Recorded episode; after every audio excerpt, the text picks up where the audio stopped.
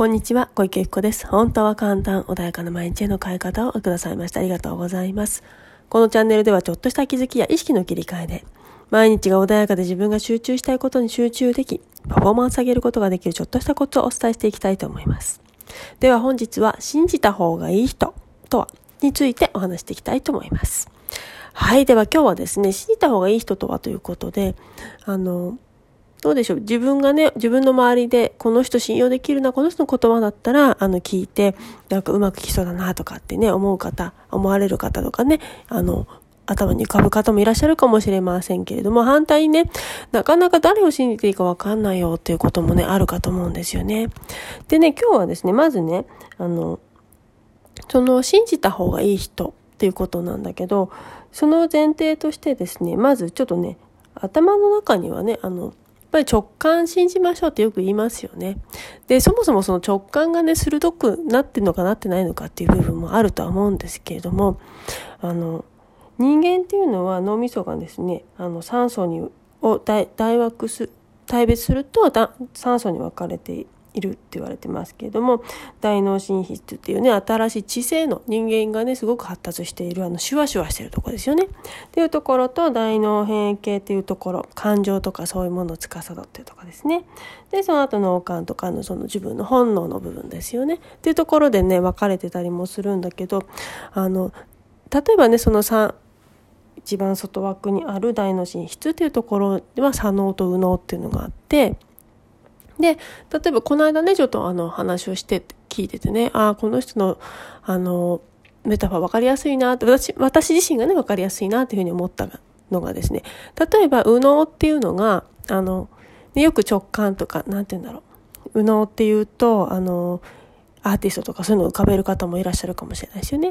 で、左脳っていうと論理、論理的とか分析的とか男性的とかね、いうふうに言われることもあるかもしれないんだけど、で、あの、右脳に関しては長島さん、長島茂雄さんですね。長島茂雄さん、あの、ご存じない方ももういらっしゃるかな。オリンピックでね、あの、松井秀喜さんなんかがね、ちょっと一緒に付き添いながら、あの、なんだろう、せと、投下したというか、あの、ね、あの、ランナーをしたランナーというかね、まあ最後やってましたけれども、その長嶋茂雄さんっていうのは昔ね、よく私もリアルで見たことないんですよね、その現役時代っていうのがね。だけどね、ギュッとね、ガッとね、とか、なんかいろんなね、有名な話出てくるように、なんか、本当に感情的な言葉というか、なんて言うんだろう、まあ、え、ー、と、体感覚が強かったんだろうなというふうには思うんだけれども、ギュッとね、ガッとね、とかっていう言葉で、こうするんだよ、みたいなの言われるんだけど、彼がね、こうした方がいいっていう、その指摘を聞いても、みんながハテナってなってしまう。その感覚的というか、もうアーティスティックなそのね、表現だったりして、わかんないと。で、反対で野村監督っていらっしゃったと思う。ね、野村克也さんですね。あの、は、本当にロジカルで、もう再現性がある、そのね、分析的な言葉を使って皆さんに指導するからすごくわかりやすかったっていうね。ああの、なのでそういう部分で左脳と右脳って長島さんと、うの、え、ー、と、宇野が長島さんだったら左脳が野村克也さんで、で、そのね、次の大脳変形っていうのは感情を司るところなんですよね。で、ここがね、あの、あ松岡修造さんっていうふうにおっしゃったんですよね、その方ね。で、松岡修造さんかと思って、すごい感情ってすごい大事。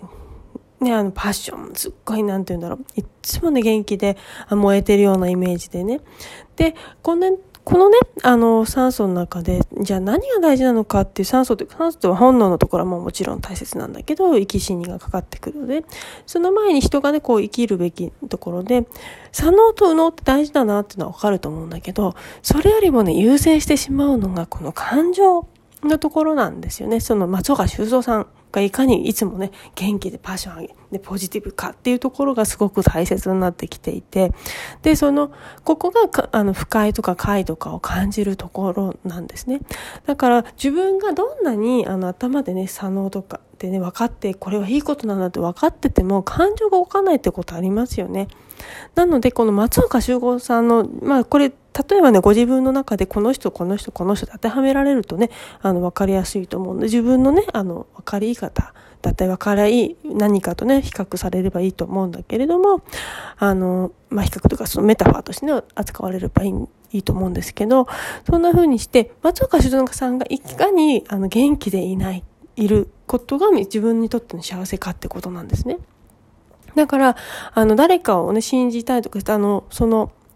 何かお話をしてて、あ、これいいなとか、これ良くないなとか、左脳でわかる、右脳で、なんか頭ではよくなんかわかるんだよみたいな感覚のとこってありますよね。ただ、心がなんか違うなと思う時っていうのは、やはりそれはね、ちょっと、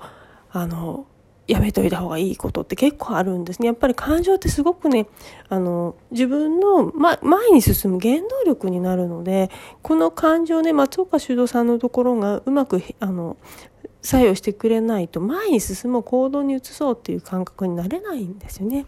なので誰を信じたらいいのかというともちろんそのもう今のメタファーで、まああの人っていうのは今日はねちょっとそこも指してたりもするんだけど松岡修造さんを信じましょう。でその自分の心の動いたその型っていうものを信じてみましょうと。でもちろん直感っていうのはやはりあの普段からね期待とく主張性はあるんだけどあのよくなんでしょうね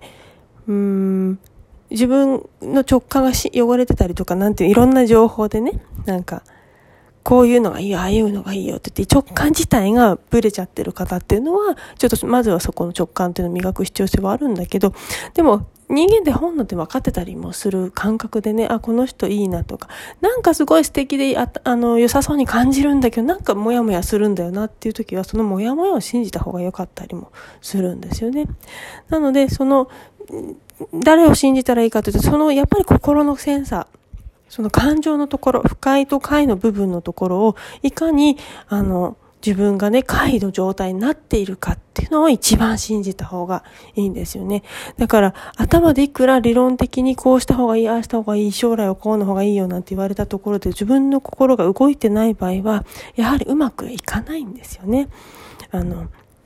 どんなに一生懸命頭でそうやって言ってても、強いのは感情の方が強く出てくるので、その感情が動かないといくら頭で理解しようとしても苦しくなる。でもそれを無理やりそこで頑張らせる結果、頑張りすぎて心が折れちゃって、あの、メンタルをやられちゃうってことがあるんですよね。だから、いかにね、その感情の部分を、あの、ちゃんとね、センサー、そのセンサーをね、しっかりして、あの、もうウルトラマンみたいにピコピコピコピコなってもうダメだっていう時にそれをまだ大丈夫なんとかしようって言ってやると、いつかね、壊れちゃったりもするから、ちゃんとそのね、自分の心のセンサーに意識を向けて、ここが一番やっぱり大事なところなんだよと。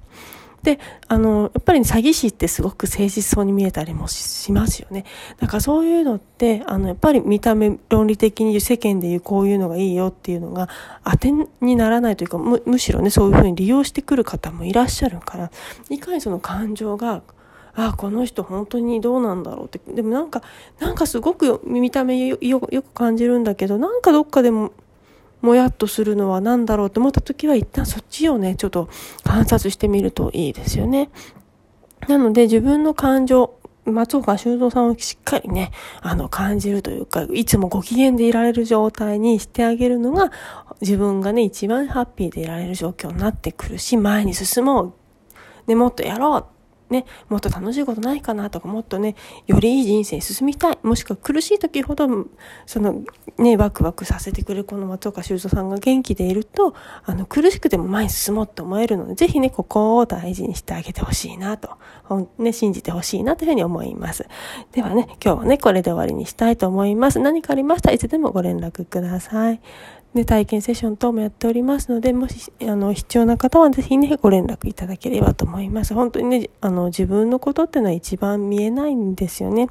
なので、あの、やはり客観的に見るっていうのはとても必要になってきますので、あの、そういう信じられる方っていうものね、あの、見つけられたりとか、そういう、まあ、プロの方っていうものはね、あの、いら、自分のね、何か必要な時に、あの、頼られるといいんじゃないかなというふうに思います。本日もありがとうございました。